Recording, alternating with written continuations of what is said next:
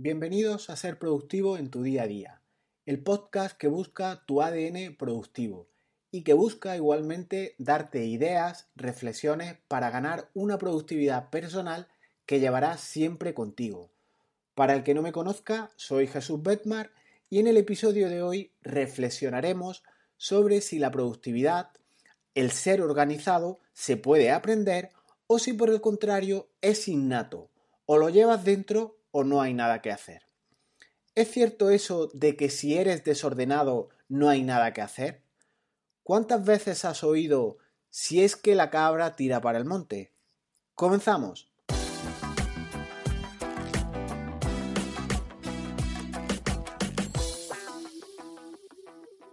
Se me ha pasado un plazo para enviar un informe al ministerio. ¿Cómo me ha podido pasar esto a mí con lo ordenado que soy yo? Un tema que me planteaba el otro día charlando un compañero de trabajo. Era una duda existencial que le, que le estaba creando un conflicto y que le había surgido y era relacionado con lo que te he citado antes de cómo se me ha podido pasar a mí el enviar ese informe con lo ordenado que yo soy.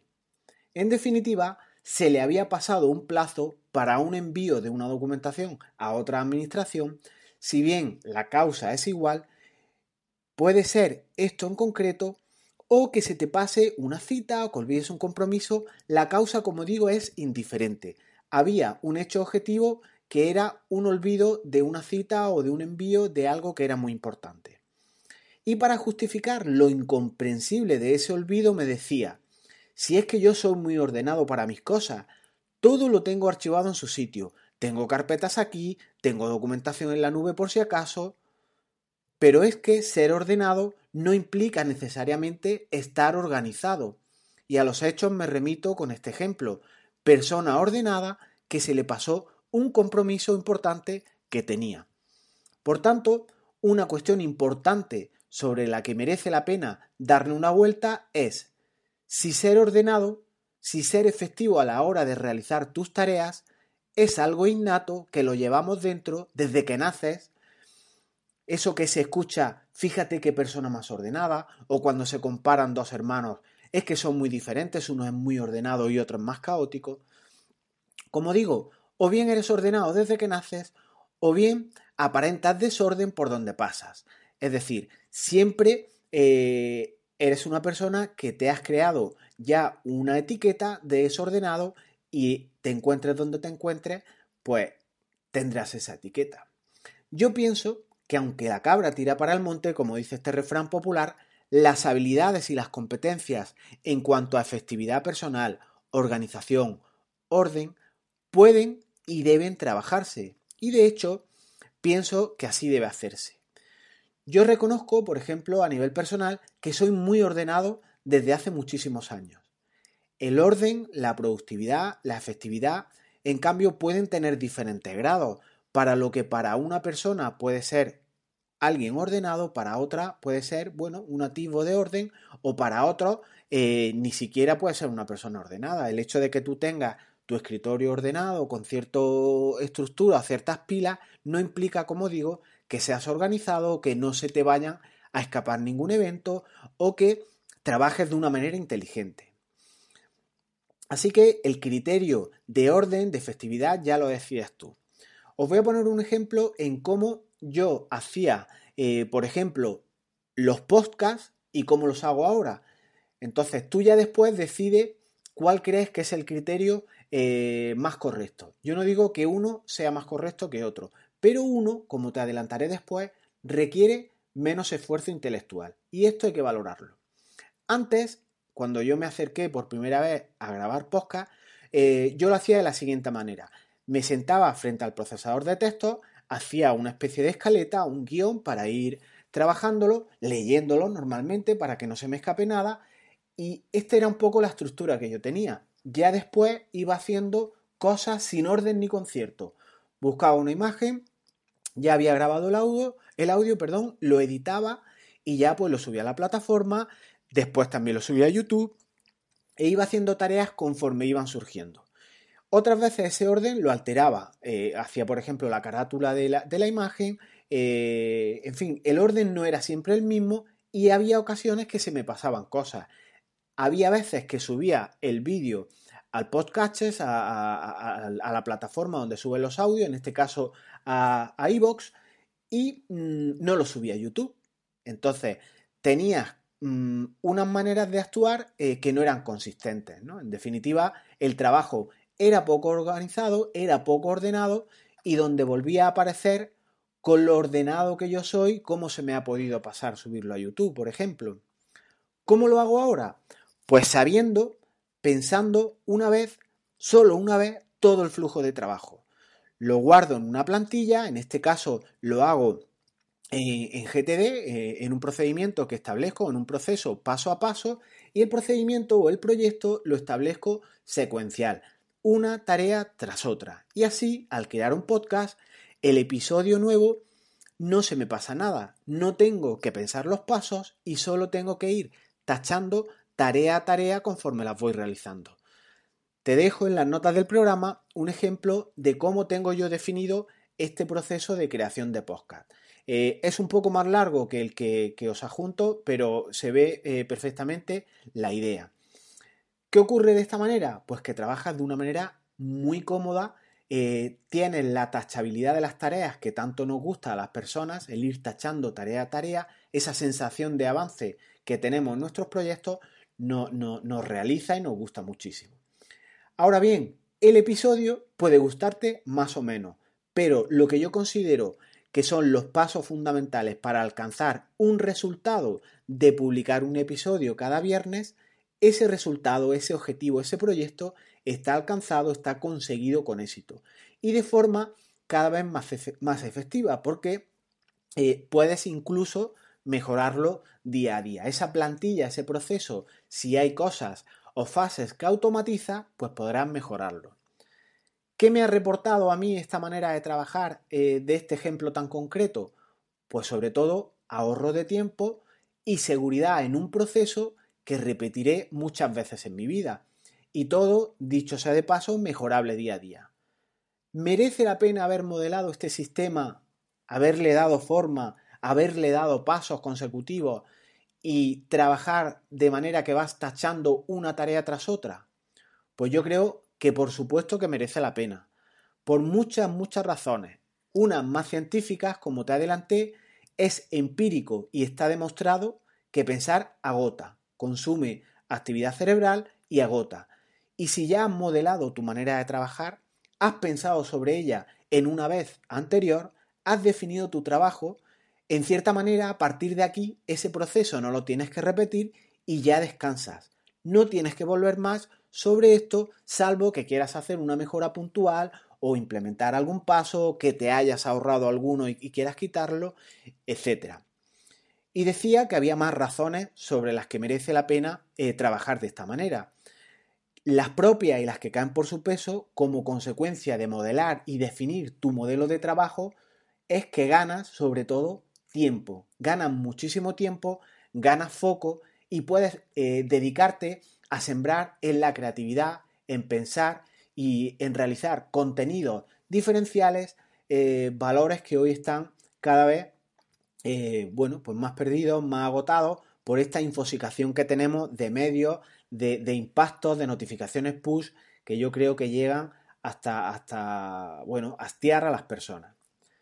¿Se puede seguir trabajando de esta manera? Pues claro, pero la productividad, eh, me refiero a trabajar de esa manera, Claro que se puede, pero me refiero que requiere, mm, bueno, eh, perder foco, e, el canalizar tu manera de trabajar es ideal. Y hay gente que no está dispuesto a trabajar pues, sin ordenar su trabajo. ¿Te he hablado alguna vez de la avestruz productiva? En las notas del programa os dejo unas notas en relación con esto que, os conviene eh, leer, en este caso es un podcast, en relación con cómo nos ocultamos detrás de nuestra abundancia en tareas para no acometer las tareas realmente importantes. Os lo recomiendo si os interesa, si os resuena todo esto de lo que os hablo. Otra cuestión que viene a colación en relación con, esta productividad o este valor innato o aprendido de ser, de ser eficaz, de trabajar en la productividad, eh, viene relacionada con un podcast que escuché ayer. Os dejo abajo eh, en las notas del programa los, enlaces. Como os decía, escuché un podcast en el que se entrevistaba por parte de Raúl Hernández González en su blog Diarios de un Nómad a, José Miguel Bolívar, una, autoridad en el mundo de la productividad personal y de la enseñanza del método GTD de una manera oficial. Es embajador en España de esta metodología. Y comentaba en la entrevista una cuestión que es interesantísima y no puedo dejar de traer a colación eh, con este tema. Y es la diferencia que existe entre lo que es intención y el compromiso. Esta diferencia es aplicable obviamente a un montón de cosas. La primera, la intención, puedes considerarla como un sprint, como algo a corto plazo. Y la otra, el compromiso, puedes considerarlo como una carrera de fondo o, una perspectiva más a largo plazo. La primera, la intención, se evapora rápidamente y en cambio el compromiso persiste. Y ese enfrentamiento de estos dos términos también ocurre en el aprendizaje de habilidades, en nuestro ser organizados o, por qué no, en el último proyecto que llevamos. Piensa en esa habilidad, en ese proyecto que vas dejando a un lado y que ya harás la semana que viene o la otra y en la que piensas que le falta algo mm, para cometerlo y nunca lo realizas. Y en esto, al hilo de esto, puedes plantearte, ¿tienes intención real de sacar ese proyecto? ¿Tienes compromiso de sacar ese proyecto? Porque si tienes intención es justamente lo que has hecho, anotarlo, por ejemplo, en un sistema de productividad para hacerlo algún día. Pero cuando tienes compromiso real, no se queda anotado y se va realizando. Si tienes el primero, si tienes esa intención que te comento, estás en el momento sprint, lo tienes presente, pero igual acaba evaporándose, no haciéndose.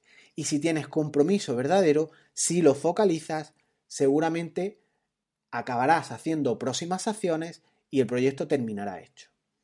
Ejemplos hay miles, desde hacer deporte, el archiconocido aprender inglés, aprender a tocar a la guitarra, realizar un proyecto nuevo de trabajo y miles de cuestiones más.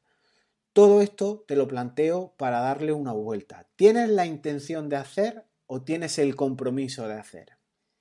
Y ahora, hablando de ese hacer, sois varios los que me habéis preguntado por eh, cómo yo filtraba mis tareas, mis nuevos proyectos al cruzarse por mi vida para ganar foco, centramiento y evitar esa infosicación en la que estamos, esa dispersión y otras maneras de estar como pollo sin cabeza en esta profesión que cada vez tiene más adeptos y se debería de llamar apagafuegos.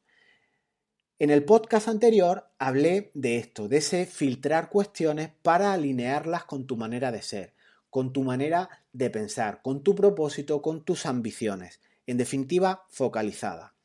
Te comentaba en ese audio que yo he creado un filtro informático para plasmar la idea, darle forma, instrumentalizarla y de hecho la llevaba a una hoja de cálculo para, como digo, darle forma, que no se quede todo en tu cabeza dándole vueltas.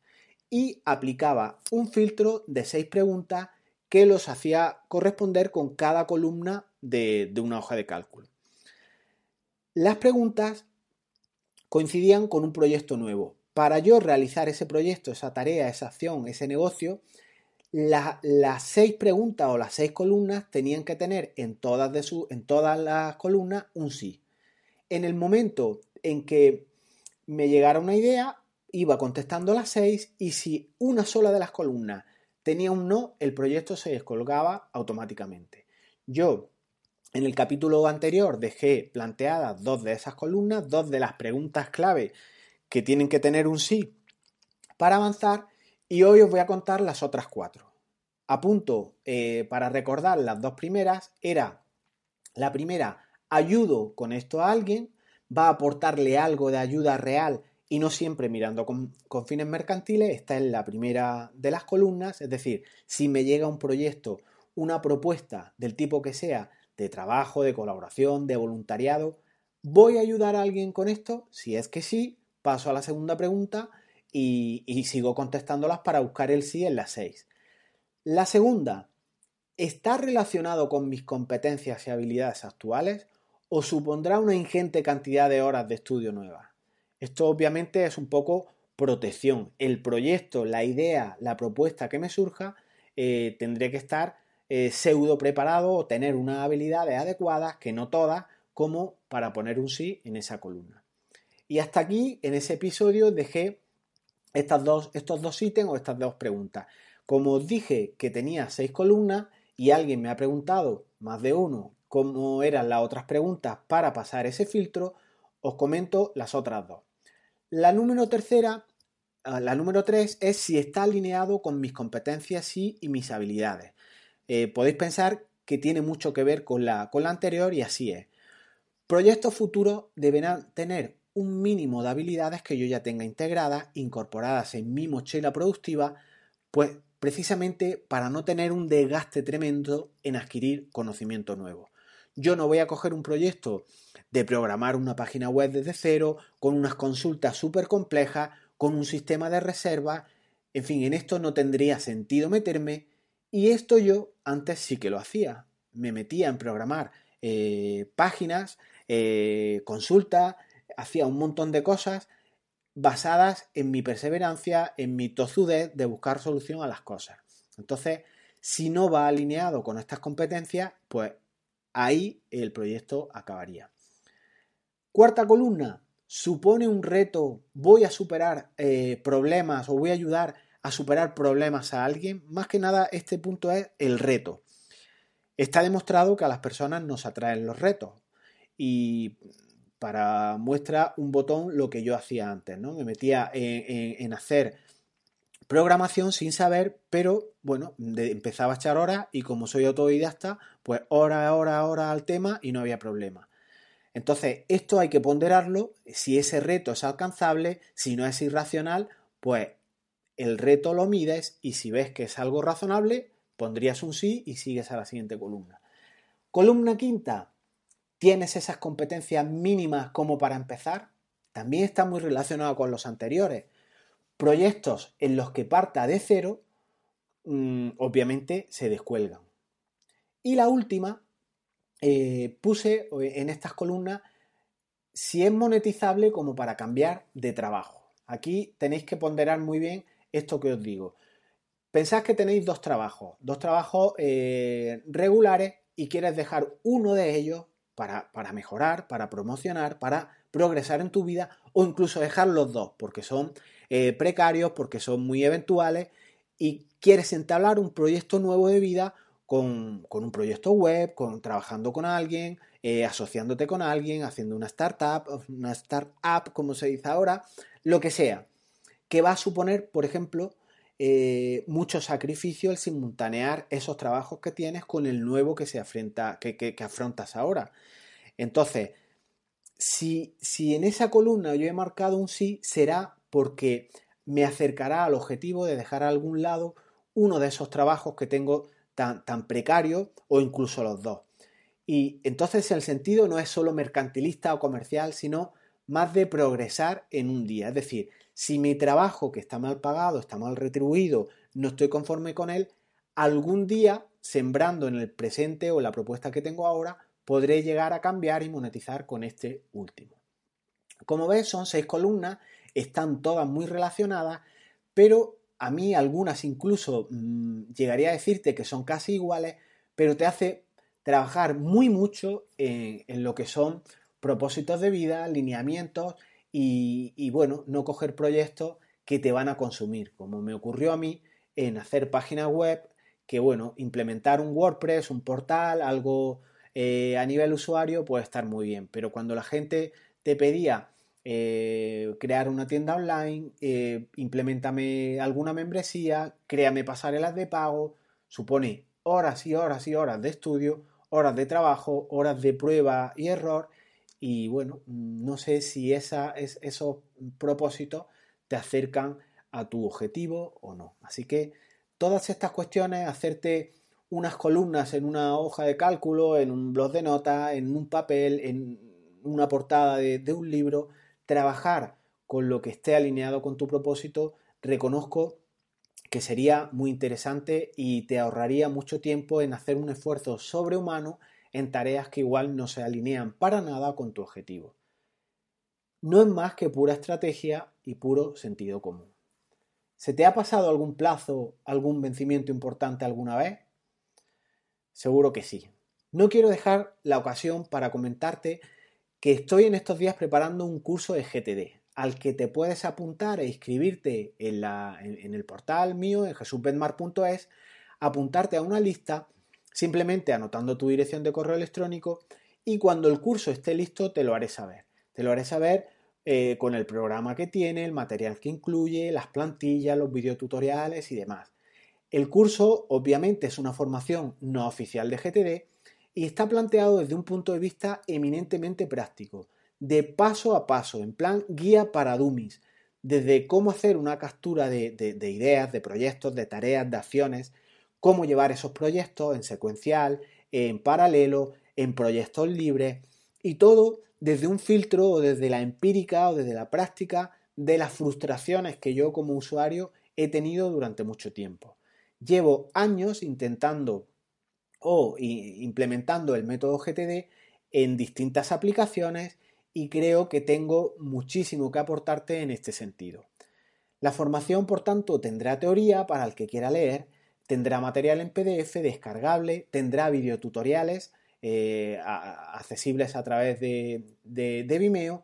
Tendrá muchas plantillas, como digo, para trabajar, para ir haciendo el paso a paso e ir construyendo el puzzle de GTD de manera progresiva.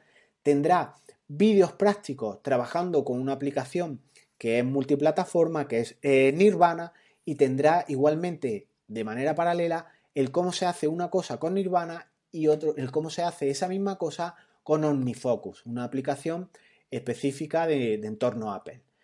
Así que eh, más adelante te daré más detalles y si, te inscribes en esa lista de correo, pues te mandaré la información que vaya surgiendo. Obviamente, en cuanto el curso salga, esa lista pues la, borraré y no te molestaré en ningún sentido eh, en cuanto el curso esté, esté anunciado. Y lo dejamos aquí. Ya sabéis que si queréis profundizar en materias como esta, Podéis suscribiros al podcast en las dos plataformas de, podcast que empiezan por la I latina y poco más. Si te resistes a ser desorganizado, a que se te sigan eh, pasando vencimientos importantes, os recomiendo que os inscribáis en el curso de GTD que en cuanto esté os, lo haré saber puntualmente y seguro que os interesa porque es de una potencia el incorporar GTD a tu vida sin precedentes. Desde ganar productividad, a cambiar contextos de trabajo, si tienes un trabajo de mañana, a cambiar por la tarde en un clic de ratón, a buscar las herramientas como yo, por ejemplo, ahora estoy en un contexto de silencio, dar un clic de botón buscando el contexto silencio y que me salgan todas las tareas que puedo hacer en relación con este contexto de tranquilidad y de silencio, pues te otorga muchísima potencia, te otorga, te otorga foco y bueno, luego también depende si tienes intención o si tienes compromiso. Nos vemos pronto, chao.